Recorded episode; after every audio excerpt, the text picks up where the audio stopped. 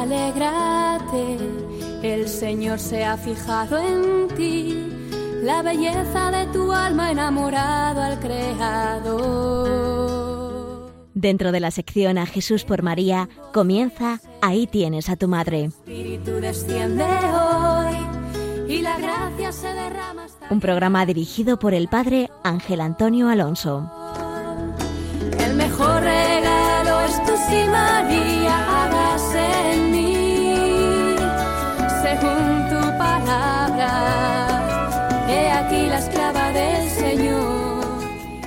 Estimados en María, bienvenidos al programa Ahí tienes a tu madre. En la formación que hoy nos impartirá el doctor Mateo, contemplaremos a María como la nueva Eva.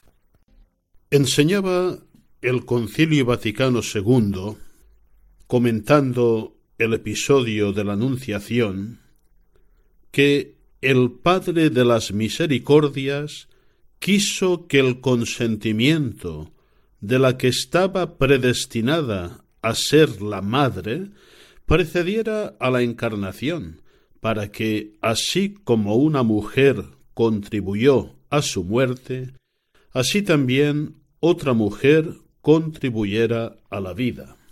El texto es de la Constitución Lumen Gentium número 56.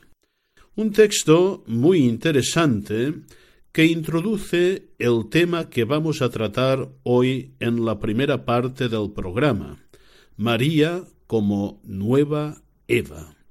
Un tema que también desarrolló el Papa Juan Pablo II en la audiencia general del día 18 de octubre del año 1996. Tengo en mi biblioteca de Mariología un volumen para mí muy querido. Es un estudio muy profundo que hizo en los años 70 el padre José Antonio de Aldama. Se titula María en la patrística de los siglos primero y segundo. Y concretamente, desarrollando el tema de María como nueva Eva en la doctrina de los padres y más precisamente en San Ireneo, escribía este sabio jesuita. La desobediencia de Eva se destruye por la obediencia de María, y el pecado de Adán se corrige por la acción de Cristo. Una virgen deshace la desobediencia de otra virgen, y la transgresión del árbol queda destruida por la obediencia de la cruz.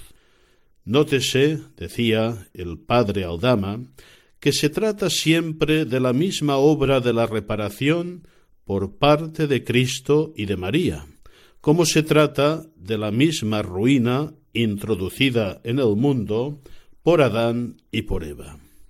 Están, pues, unidos Cristo y María en la misma misión redentora frente a la intervención de Adán y Eva en la aventura del pecado. Junto a ellos se ha deshecho punto por punto lo que se hizo mal en el paraíso, procediendo inversamente hacia atrás con una admirable armonía en el plan divino. Por esto, aunque es verdad que según San Irineo interviene María en el plan de redención como madre del Redentor, no lo es menos que dicha maternidad no se considera puramente en su realidad física, sino expresamente en su aspecto espiritual como colaboración libre y meritoria a los designios redentivos de Dios. Colaboración pedida por Dios a María a través del mensaje angélico, precisamente para que la balanza quedase contrapesada la desobediencia de una virgen con otra obediencia virginal. Así concluía el padre Aldama esta síntesis en esta obediencia que por la natural dificultad de su objeto hubo de hacerse en plena fe, queda subrayado por San Irineo el valor social y universal del consentimiento de María. Hasta aquí el estudio de San Ireneo que hizo el padre Aldama. Vamos ahora a profundizar, o mejor dicho, a simplificar esta doctrina siguiendo el magisterio del Papa Juan Pablo II. En la mencionada audiencia general, en aquella catequesis, el Papa citaba explícitamente un precioso texto de San Ireneo, concretamente de su conocida obra Contra las herejías, en el capítulo quinto. El texto dice así De la misma manera que aquella, es decir, Eva, había sido seducida por el discurso de un ángel hasta el punto de alejarse de Dios desobedeciendo a su palabra, y como aquella había sido seducida para desobedecer a Dios, ésta se dejó convencer a obedecer a Dios. Por ello, la Virgen María se convirtió en abogada de la Virgen Eva, y de la misma forma que el género humano había quedado sujeto a la muerte a causa de una virgen, fue librado de ella por una virgen. Así la desobediencia de una virgen fue contrarrestada por la obediencia de una virgen.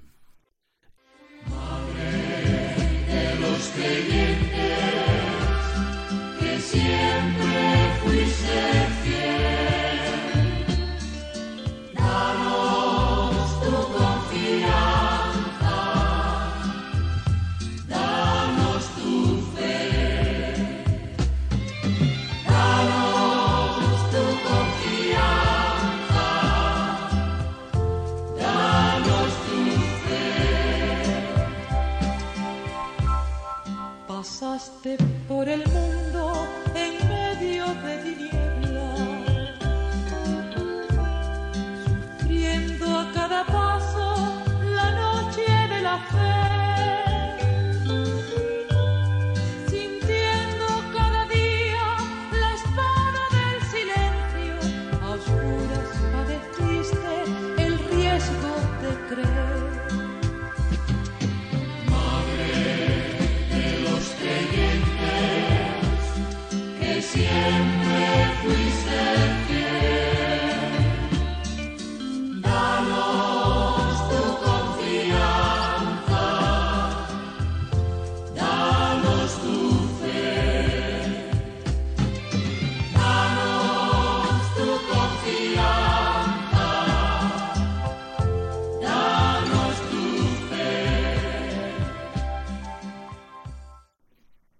Buenos días, doctor Mateo. El texto del concilio que acaba de citar para introducir el tema y que el Papa San Juan Pablo II recuerda en la catequesis alude al momento de la Anunciación. ¿Qué relación puede tener la Virgen María con Eva en ese contexto? ¿Podemos decir que María tuvo conciencia de representar la humanidad al dar su respuesta, su fiat a Dios? El Concilio Vaticano II subrayaba precisamente el valor del consentimiento de María a las palabras del mensajero divino, y Lumen Gentium recuerda el contraste entre el modo de actuar de Eva y de María. Una desobedece, la otra obedece. El paralelismo es bastante claro. En cuanto a la conciencia que pudo tener María en el momento de dar su respuesta, su fiat, nos dice San Juan Pablo II que al pronunciar su sí total al proyecto divino, María era plenamente libre ante Dios y se sentía personalmente responsable ante la humanidad cuyo futuro estaba vinculado a su respuesta. María asume ciertamente una grandísima responsabilidad y hay que pensar con toda seguridad que Dios le dio en aquellos momentos una luz más que suficiente para que ella se diera cuenta de lo que suponía su sí, su respuesta. Dios pone el destino de todos en las manos de María, y este sí es la premisa para que se realice el designio que Dios, en su amor, trazó para la salvación del mundo. El Catecismo de la Iglesia Católica nos da un buen resumen de lo que todo esto supone. Dice así, la Virgen María colaboró por su fe y obediencia libres a la salvación de los hombres. Ella pronunció su fiat ocupando lugar de toda la naturaleza humana. Concluye diciendo, por su obediencia, ella se convirtió en la nueva Eva, madre de todos los vivientes. La fe por el desierto a lomos de un asnillo. La fe cuando en las bodas Jesús se hizo esperar.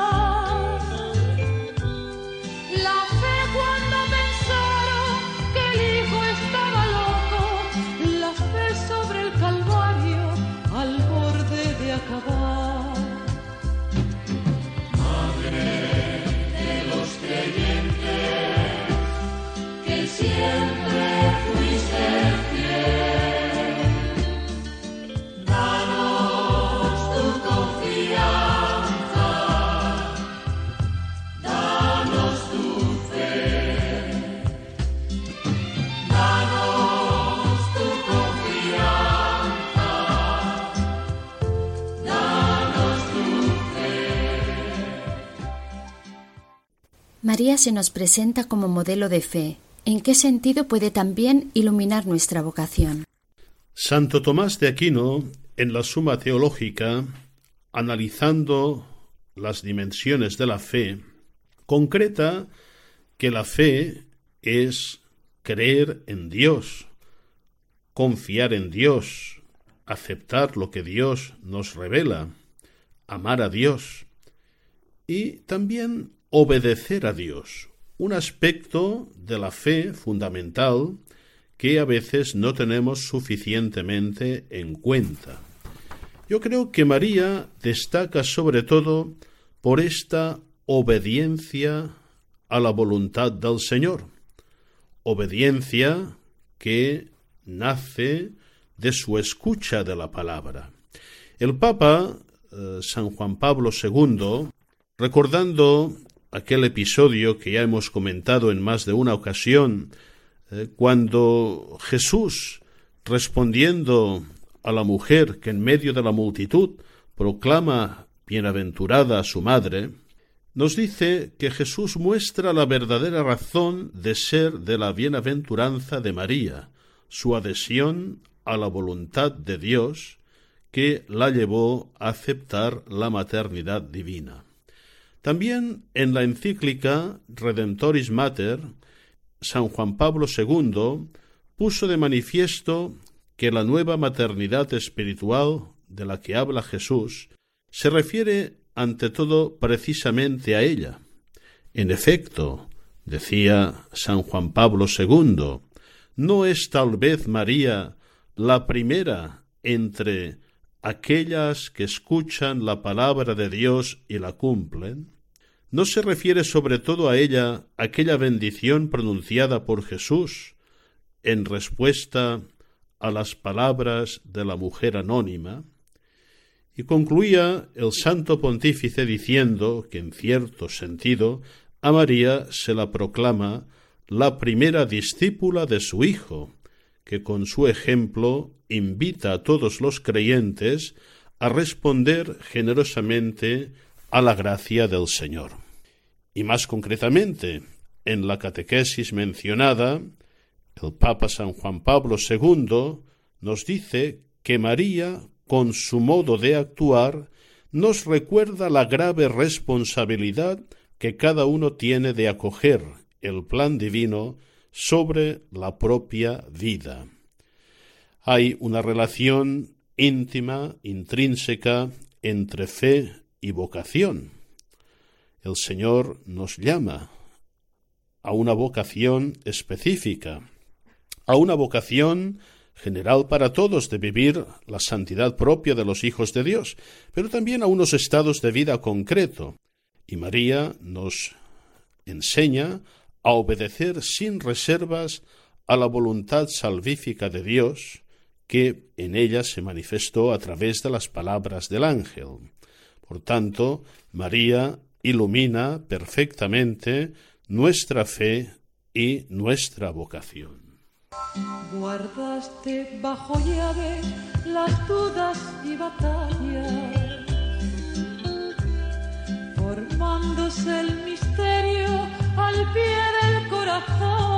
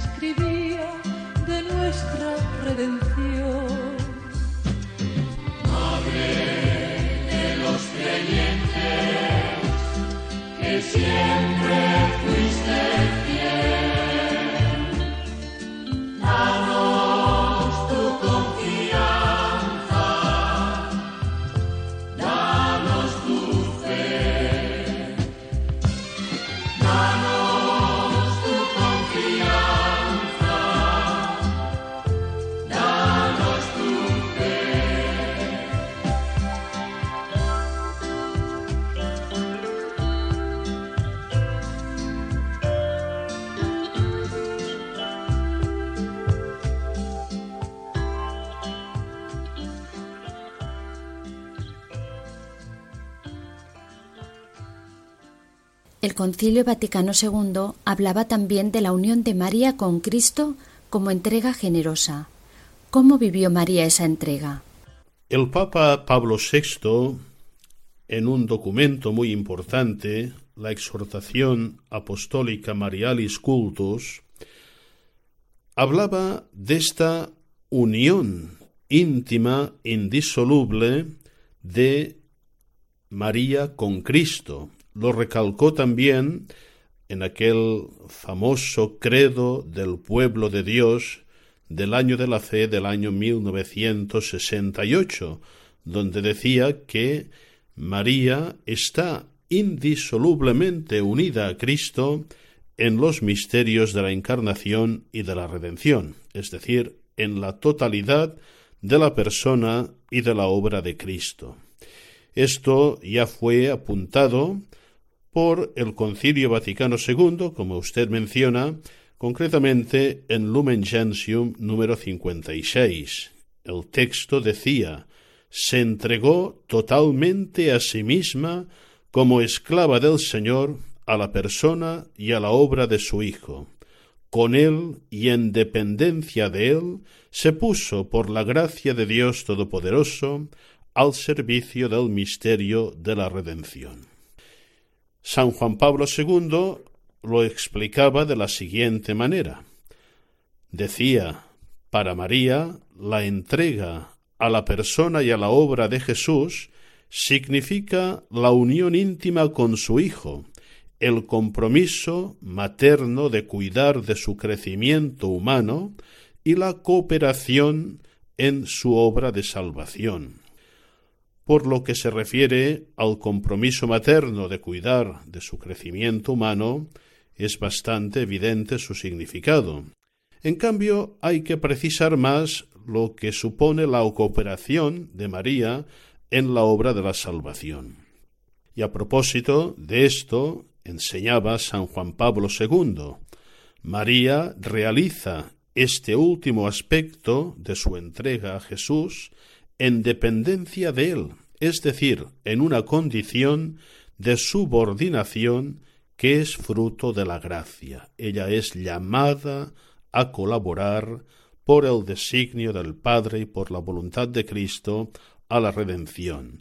Pero se trata, como decía San Juan Pablo II, de una verdadera cooperación, porque se realiza con él e implica, a partir de la Anunciación, una participación activa en la obra redentora. Con razón, explicaba el Concilio Vaticano II, los santos padres siempre han creído que Dios no utilizó a María como un instrumento puramente pasivo, sino que ella colaboró por su fe y obediencia libres a la salvación de todos los hombres. Ella, en efecto, seguía diciendo el concilio, como decía San Irineo, por su obediencia fue causa de la salvación propia y de la de todo el género humano. Y así volvemos a aquel título de Nueva Eva, un título que en la catequesis de San Juan Pablo II se resumía de la siguiente manera. María, asociada a la victoria de Cristo sobre el pecado de nuestros primeros padres, aparece como la verdadera madre de los vivientes. Su maternidad, aceptada libremente por obediencia al designio divino, se convierte en fuente de vida para la humanidad entera. De esta manera podemos entender muy bien lo que supone la tradición haberse dirigido a María como nueva Eva.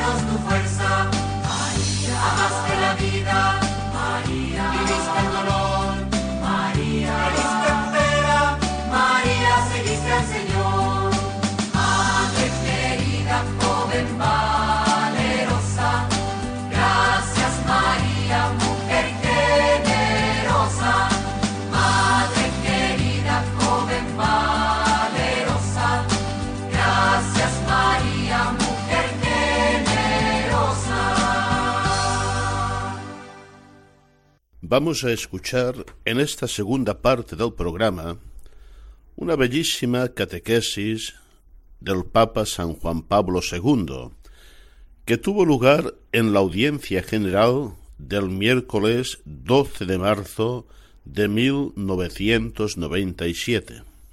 En esta catequesis, el Santo Pontífice nos habla de la participación de María en la vida pública de Jesús. María, en palabras del Señor, recibe la mayor alabanza al ser considerada por encima de todo como aquella que escucha la palabra de Dios y la cumple. María debe ser considerada la primera y más perfecta discípula de Jesús, la primera cristiana. Ella, de cerca, de lejos, pero siempre muy unida, sigue al Señor. Su palabra le llega al corazón, la medita. Ella va recordando también aquella dura profecía, y a ti, madre, una espada de dolor partirá tu alma.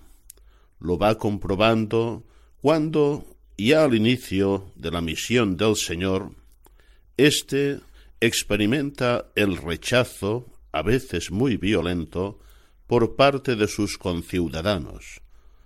A este momento alude también el Papa en este primer punto de la catequesis.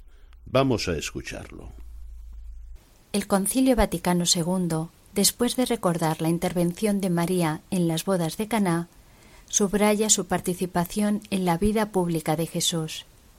Durante la predicación de su Hijo, acogió las palabras con las que éste situaba el reino por encima de las consideraciones y de los lazos de la carne y de la sangre, y proclamaba felices a los que escuchaban y guardaban la palabra de Dios, como ella lo hacía fielmente.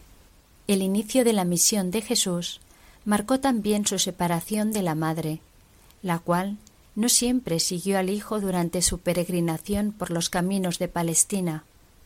Jesús eligió deliberadamente la separación de su madre y de los afectos familiares, como lo demuestran las condiciones que pone a sus discípulos para seguirlo y para dedicarse al anuncio del reino de Dios.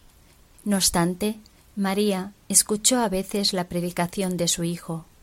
Se puede suponer que estaba presente en la sinagoga de Nazaret, cuando Jesús, después de leer la profecía de Isaías, comentó ese texto aplicándose a sí mismo su contenido. Cuánto debe de haber sufrido en esa ocasión, después de haber compartido el asombro general ante las palabras llenas de gracia que salían de su boca, al constatar la dura hostilidad de sus conciudadanos, que arrojaron a Jesús de la sinagoga e incluso intentaron matarlo. Las palabras del evangelista Lucas ponen de manifiesto el dramatismo de ese momento. Levantándose, le arrojaron fuera de la ciudad y le llevaron a una altura escarpada del monte, sobre el cual estaba edificada su ciudad, para despeñarlo. Pero él, pasando por medio de ellos, se marchó.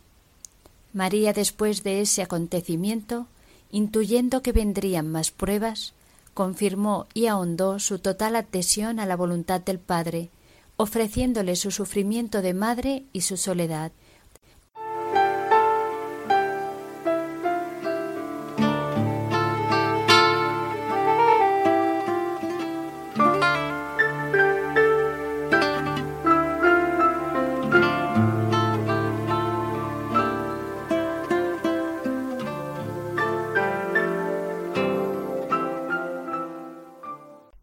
Hay un texto en San Lucas, concretamente en el capítulo 8, versículo 21, que a menudo ha sido muy mal interpretado.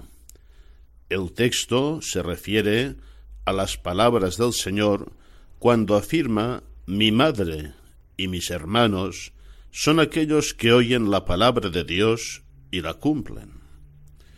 Cabe advertir que aquí hermanos, como ya se explicó en otro momento, son en realidad parientes del Señor, no hermanos carnales.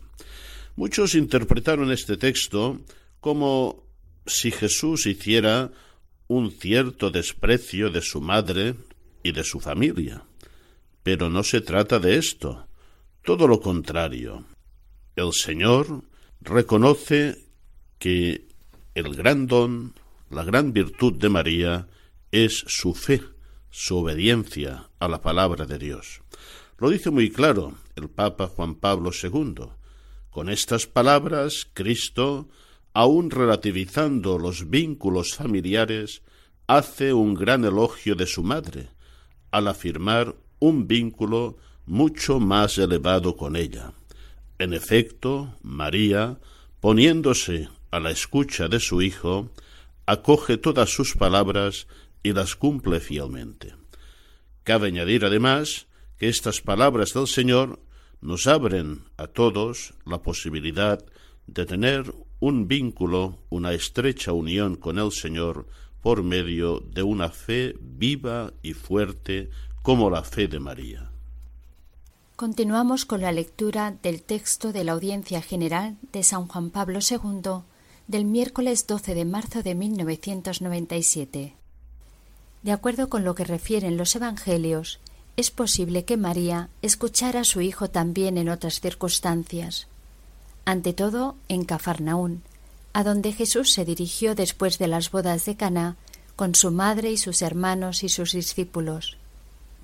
Además, es probable que lo haya seguido también con ocasión de la Pascua, a Jerusalén, al templo, que Jesús define como casa de su Padre, cuyo celo lo devoraba. Ella se encuentra a sí mismo entre la multitud cuando, sin lograr acercarse a Jesús, escucha que Él responde a quien le anuncia la presencia suya y de sus parientes. Mi madre y mis hermanos son aquellos que oyen la palabra de Dios y la cumplen. Con esas palabras, Cristo, aun relativizando los vínculos familiares, hace un gran elogio de su madre, al afirmar un vínculo mucho más elevado con ella. En efecto, María, poniéndose a la escucha de su Hijo, acoge todas sus palabras y las cumple fielmente.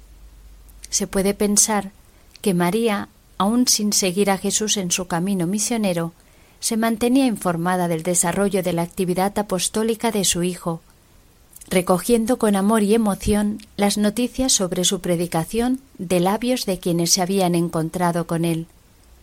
La separación no significaba lejanía del corazón, de la misma manera que no impedía a la madre seguir espiritualmente a su hijo, conservando y meditando su enseñanza como ya había hecho en la vida oculta de Nazaret. En efecto, su fe le permitía captar el sentido de las palabras de Jesús antes y mejor que sus discípulos, los cuales a menudo no comprendían sus enseñanzas y especialmente las referencias a la futura pasión.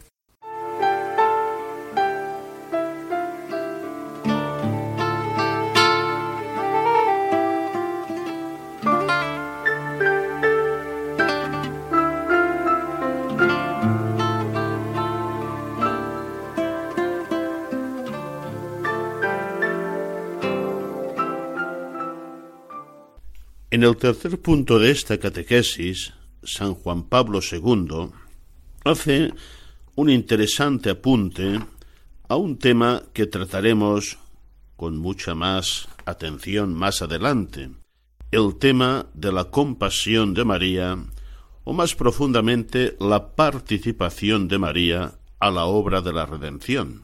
María, ya en el camino de Jesús hacia Jerusalén, va experimentando en su corazón el dolor que supone el rechazo de Cristo. Ella va incorporando estos sufrimientos en su vida, en su seguimiento, y permanece cada vez más unida al Señor en la fe, en la esperanza y en el amor. Y así, como dice muy bien el Papa San Juan Pablo II, va cooperando en la salvación, en nuestra salvación. Evidentemente, esta cooperación, como veremos más adelante, adquiere su punto más álgido al pie de la cruz. El tercer punto de la catequesis dice así. María, siguiendo de lejos las actividades de su hijo, participa en su drama de sentirse rechazado por una parte del pueblo elegido. Ese rechazo, que se manifestó ya desde su visita a Nazaret, se hace cada vez más patente en las palabras y en las actitudes de los jefes del pueblo. De este modo, sin duda, habrán llegado a conocimiento de la Virgen críticas, insultos y amenazas dirigidas a Jesús. Incluso en Nazaret se habrá sentido herida muchas veces por la incredulidad de parientes y conocidos que intentaban instrumentalizar a Jesús o interrumpir su misión. A través de estos sufrimientos, soportados con gran dignidad y de forma oculta, María comparte el itinerario de su Hijo hacia Jerusalén, y cada vez más unida a Él en la fe, en la esperanza y en el amor, coopera a la salvación.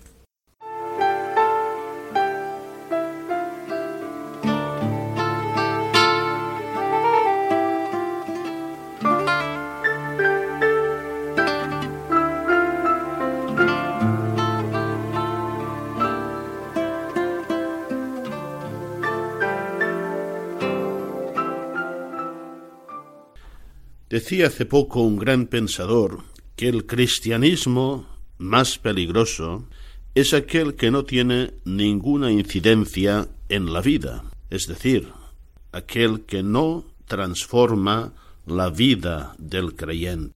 Todo lo contrario de lo que acontece en la Virgen María, que es propuesta en este último punto de la catequesis de San Juan Pablo II como modelo de creyentes, es decir, modelo de quienes acogen la palabra de Cristo. Ella cree y crece en este crecimiento en la fe, en este peregrinaje en la fe, y va descubriendo cómo la palabra divina transforma y renueva su vida. Y así debe ser también en nuestra vida. Es hermoso, conveniente, que miremos y nos encomendemos a María como madre de los creyentes, como madre en la fe. Y para finalizar en el último punto refiere así. La Virgen se convierte así en modelo para quienes acogen la palabra de Cristo. Ella, creyendo ya desde la Anunciación en el mensaje divino y acogiendo plenamente a la persona de su Hijo, nos enseña a ponernos con confianza a la escucha del Salvador, para descubrir en Él la palabra divina que transforma, y renueva nuestra vida. Asimismo, su experiencia nos estimula a aceptar las pruebas y los sufrimientos que nos vienen por la fidelidad a Cristo, teniendo la mirada fija en la felicidad que ha prometido Jesús a quienes escuchan y cumplen su palabra.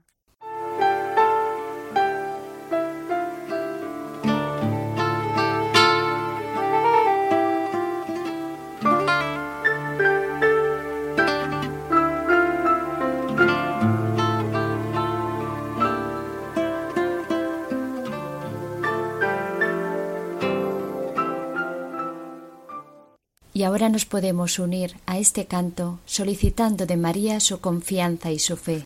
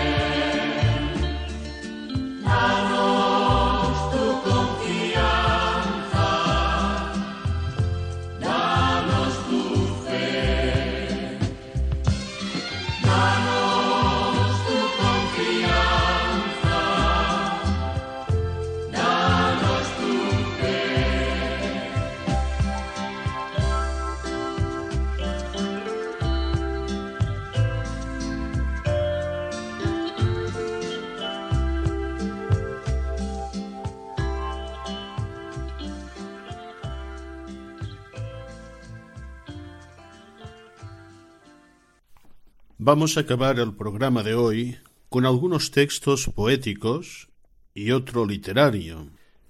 El primero es una poesía de Lope de Vega, que toma el tema de María como nueva Eva.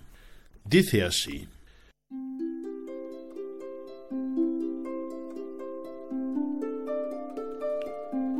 Dos notables diálogos el mundo vio recitar el uno de la muerte y el otro de la vida que la impuna. Muerte el primero fue, vida el segundo, aquel en mujer flaca y éste en fuerte. Eva culpada y tú sin culpa alguna.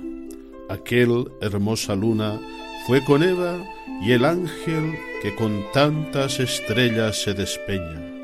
Este entre el bello arcángel y tu humildad, aquel que a Dios empeña en dar mujer que pise la serpiente, y este en que rompes con tu pie su frente.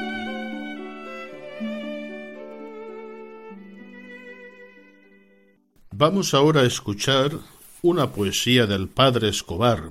También la sacamos de El gran tesoro poético que constituye la Mariología Poética Española que en su momento publicó Laurentino María Herrán. Dice así esta poesía.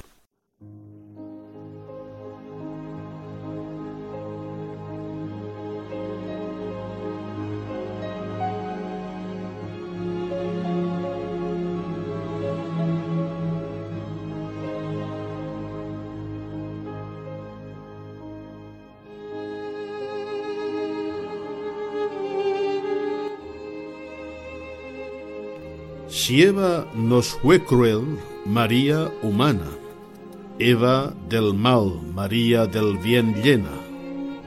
¿Qué importa que haya males si los sana? ¿Qué importa que haya daño si se enfrena?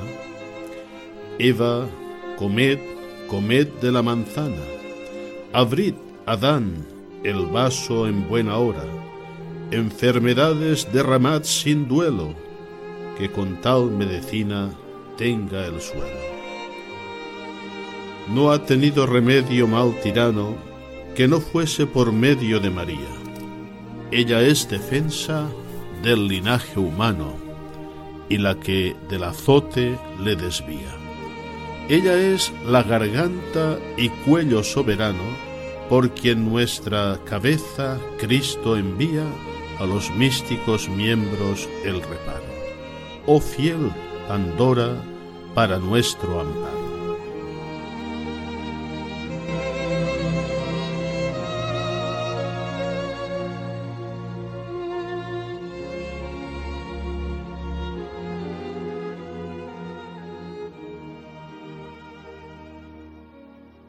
Y para finalizar, antes de la hermosa canción que cerrará este programa, Vamos a escuchar un clásico texto de San Bernardo sobre el momento de la Anunciación y la intervención decisiva de la Virgen María.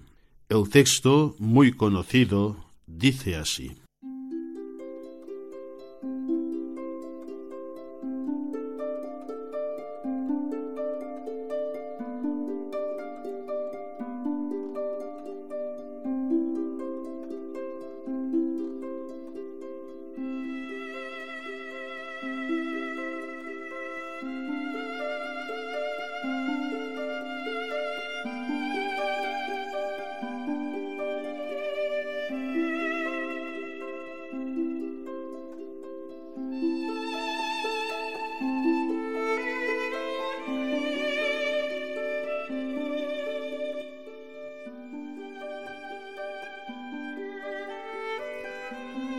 ¿Por qué tardáis?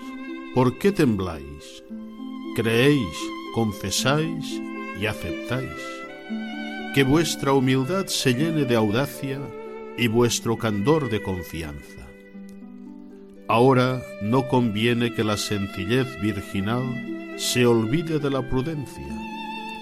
Aquí hay la única cosa, oh Virgen prudente, en la que no os hace falta temer la vanagloria, porque aunque el candor silencioso es cosa agradable, ahora aún así es más necesaria la piedad de vuestra palabra. Abrid, oh Virgen dichosa, vuestro corazón a la fe, vuestros labios a la confesión, vuestras entrañas al Creador. Mirad que quienes desean todas las naciones está aquí fuera y os llama a la puerta. Oh, no fuera que si lo demoráis pasara de largo y volvierais otra vez a buscar dolorida quien el alma tan lo aprecia. Levantaos, corred, abrid, levantaos a la fe, corred por la devoción, abrid por la confesión. Y ella dice, soy la esclava del Señor, que se cumplan en mí tus palabras.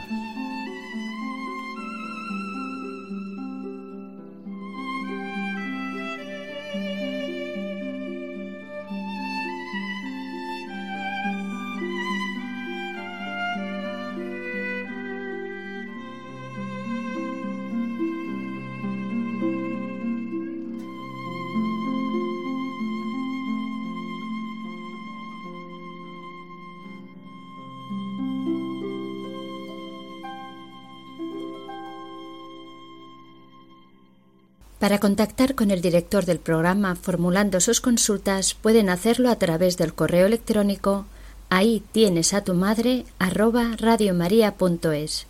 Dios mediante nos encontraremos el próximo sábado 20 de febrero a las 11 horas. Nos despedimos con este bello canto a María, Madre de todos los hombres, enséñanos a decir amén.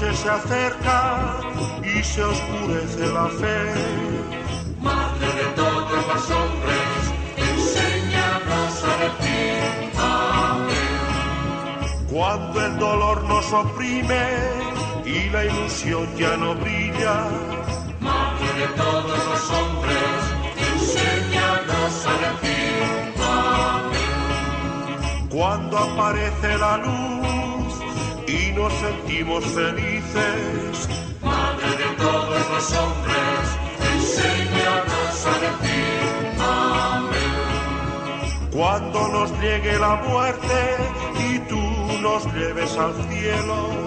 Madre de todos los hombres,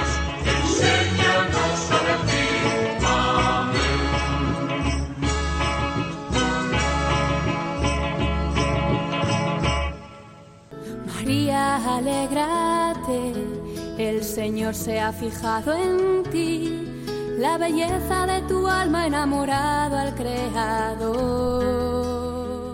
Así finaliza en Radio María, Ahí tienes a tu madre, un programa dirigido por el Padre Ángel Antonio Alonso. Y la gracia se derrama hasta llenar tu corazón. El mejor regalo es tu sí, María,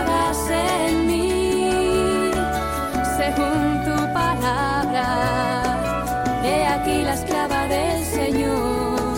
El mejor regalo